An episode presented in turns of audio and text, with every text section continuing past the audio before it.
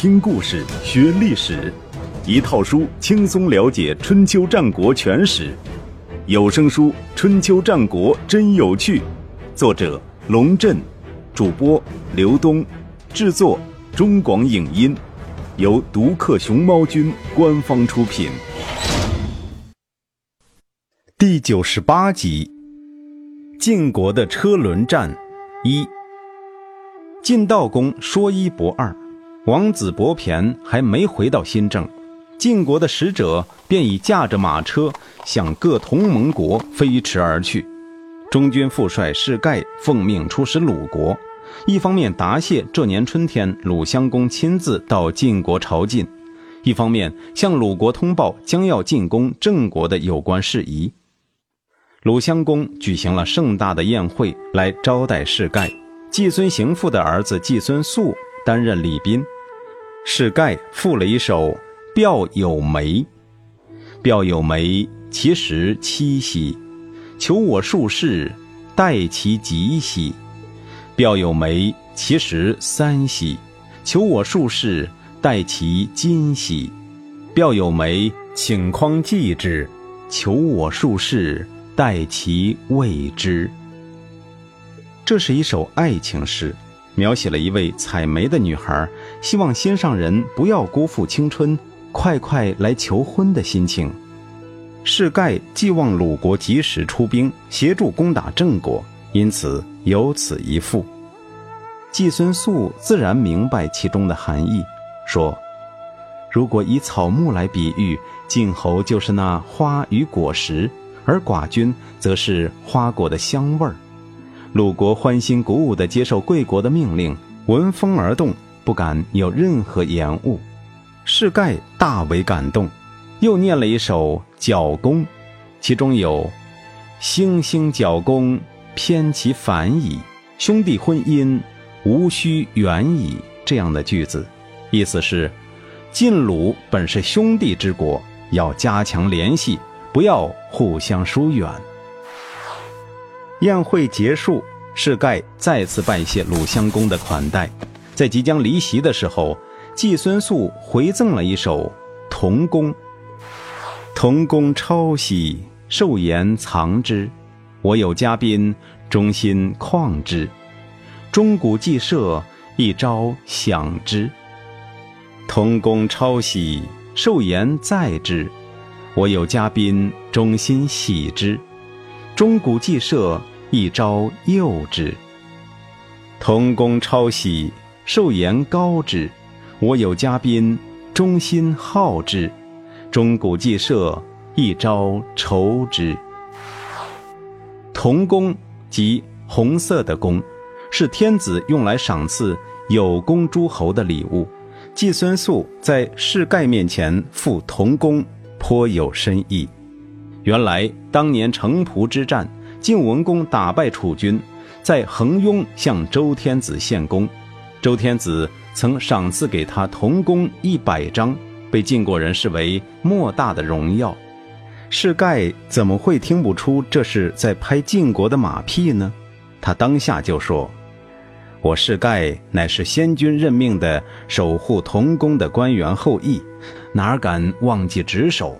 我一定辅佐寡君，将文公的霸业。”发扬光大。这边厢，晋鲁两国在曲阜眉来眼去，互诉衷肠；那边厢，楚国人也是有朋自远方来，不亦乐乎。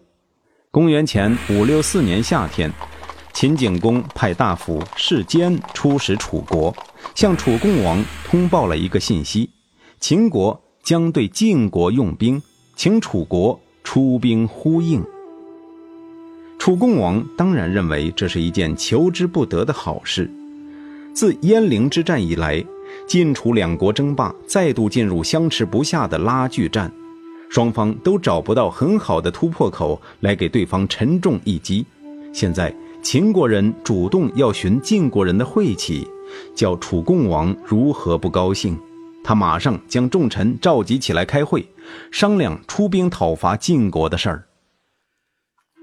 鄢陵之战中，我军败给晋军，寡人也被射下一只眼睛，至今引以为憾，自觉愧对先君。今秦伯意欲攻晋，希望楚国出兵援助。寡人以为这是一个难得的机会，打算动员全军向晋国发动全面进攻，与秦伯会师于新田，印马于黄河。不知诸位大夫对此有何高见？楚共王的一只眼睛仍然绑着绷带，看起来有点像电影里的海盗船长，但是说话风格一如既往的谦逊。没有将自己的意见强加于群臣的意思，臣以为不妥。令尹公子真站起来说：“大王报仇心切，我们这些做臣子的又何尝不是？然而现在进攻晋国时机并未成熟，我们不应该轻举妄动。此话怎讲？”臣听说晋侯善于用人，能够根据人的特长来安排职务，选拔人才，各得其所。在他的统治之下，晋国的卿礼贤下士，大夫忠于职守，士致力于教育百姓，平民勤于农事，上古工匠和造吏也都不想改变职业。韩厥老了，有荀英继续执政。士盖比荀偃年轻，然而能力在荀偃之上。所以让他担任中军副帅，韩起比栾燕年轻，但是栾燕侍房都谦让韩起，让他担任上军副帅。魏将的功劳甚大，却认为赵武贤能而甘愿做他的副手。国君英明，臣下忠诚，上级谦逊，下级努力，这样一个晋国，我们很难与之争锋。请您还是再考虑一下。楚共王眉头紧锁，半晌才说：“令尹言之有理。今日的晋国确实政通人和，无懈可击。可是寡人如果不响应秦伯的号召，只怕冷了秦伯的心。日后我们需要秦国帮助的时候，就很难开口了。这个倒不难。”公子真说：“答应他便是了。”哦。楚共王意味深长地看了公子真一眼。令尹的意思是，出工不出力。公子真微微一笑，楚共王也微微一笑，点头表示同意。同年秋天，秦国果然派兵侵袭晋国，楚共王也如约率领大军进驻武城，与秦军遥相呼应。对于秦楚两国的联合进攻，晋国采取了守势。按照《左传》的说法，这是因为晋国正好处于饥荒之年，无力展开反击。可事实当然不是这样，真实的情况是，此时的晋国正在紧锣密鼓地筹备进攻郑国，将主要精力都放在了东方，无暇西顾，所以才对秦国采取守势。至于楚国，一看就是来打酱油的，根本没有必要担心。同年十月，晋悼公率领晋、齐、鲁、宋、居、曹等十二国联军，进逼郑国的首都新郑。虽然联军人数众多，但晋道公指挥的井井有条。荀英、士盖带领中军，在鲁、齐、宋三国军队的协助下进攻东门。荀偃、韩起带领上军，在魏、曹、朱三国军队的协助下进攻西门；栾燕、士房带领下军，在滕、薛两国军队的协助下进攻北门；赵武、魏将带领新军，在启、小朱两国军队的协助下，负责砍伐新郑城外的树木，为攻城提供后勤和设备保障。战前。晋悼公在泗水之滨发表了简短的全军动员讲话：修缮工程的器械，带足干粮，让老人和少年回国，病人留在虎牢，其余的勇士随寡人围攻郑国。联军将新郑围了个水泄不通，郑国人一看，好家伙，这阵仗可不是闹着玩的。没等工程的器械搭好，郑国便派一名使者来到晋军大营，请求和谈。荀偃对郑国人这一套墙头草的把戏看得太清楚了，他对晋悼公说：“别管那么多，咱们先合围，等待楚军的到来，然后一举击溃楚军。如果现在就答应郑国投降，只要咱们一转身，他们又会投向楚国的怀抱，咱们等于白来一趟。郑国人确实不可靠，但现在寻求与楚军决战，显然不是时候。荀英摇摇头，多年的楚囚生涯。使得这位新任中军元帅对楚军的战斗力有充分的认识。他知道，现在的晋楚两国实力相当，真要打起来，谁也没有必胜的把握。即便某一方胜利，那也只能是惨胜。我的意见是，同意郑国的和谈结盟，然后收兵回国。那样的话，楚国必定兴兵讨伐郑国，然后我们再将四军分为三部分。轮番上阵，同时抽调诸侯的精锐部队迎击楚军，这样我军始终可以保持三分之二的兵力处于休整状态，将楚军拖入持久战。如果现在就与楚军决战，是以士兵的性命为代价，以图一成，这样的做法是行不通的。君子劳心，小人劳力，乃是先王的训导，请您三思。荀英的策略就是后人常说的车轮战，即把郑国当做一个诱饵，诱使楚国人前来决战，却又避而不战，使得楚军疲于奔命，最终自动崩溃。这也是不战而屈人之兵的一种方法。虽然比一味蛮干高明，但是这样会有一个问题，就是对郑国很不利。不过，当时在场的诸侯都不想打仗。自然也不会站在郑国的立场上思考问题，便纷纷对荀英的建议表示支持。同年十一月，诸侯就与郑国在细地签订了城下之盟。宣誓的那天，郑国的六卿公子非、公子发、公子嘉、公孙哲、公孙趸、公孙舍之以及各位大夫、各大家族的嫡长子，都跟随着郑简公参加了仪式。以示隆重。晋国的示弱负责宣读盟书，内容为：从今而后，郑国如果不为晋国之命视听，有如此盟。盟书签字之后，要投入河中或埋入地下。有如此盟的意思是，如果违反盟约，则不得好死。这其实就是要郑国宣誓效忠晋国，矢志不渝了。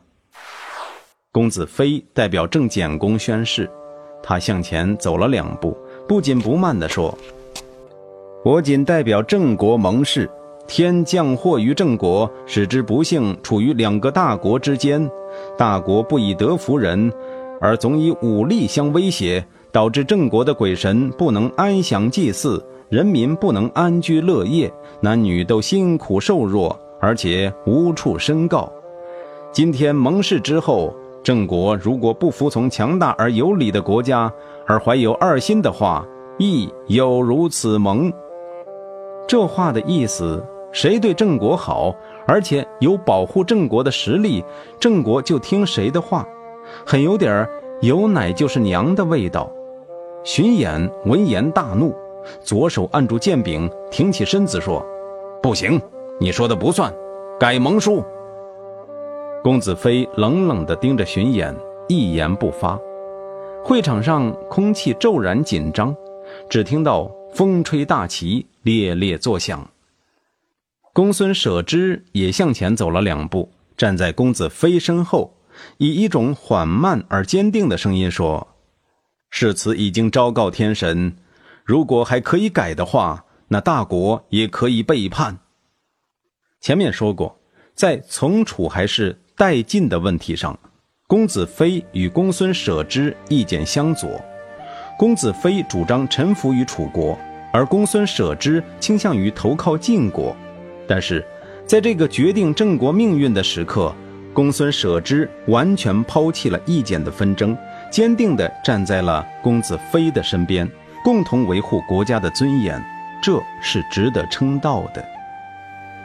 荀英见气氛不对。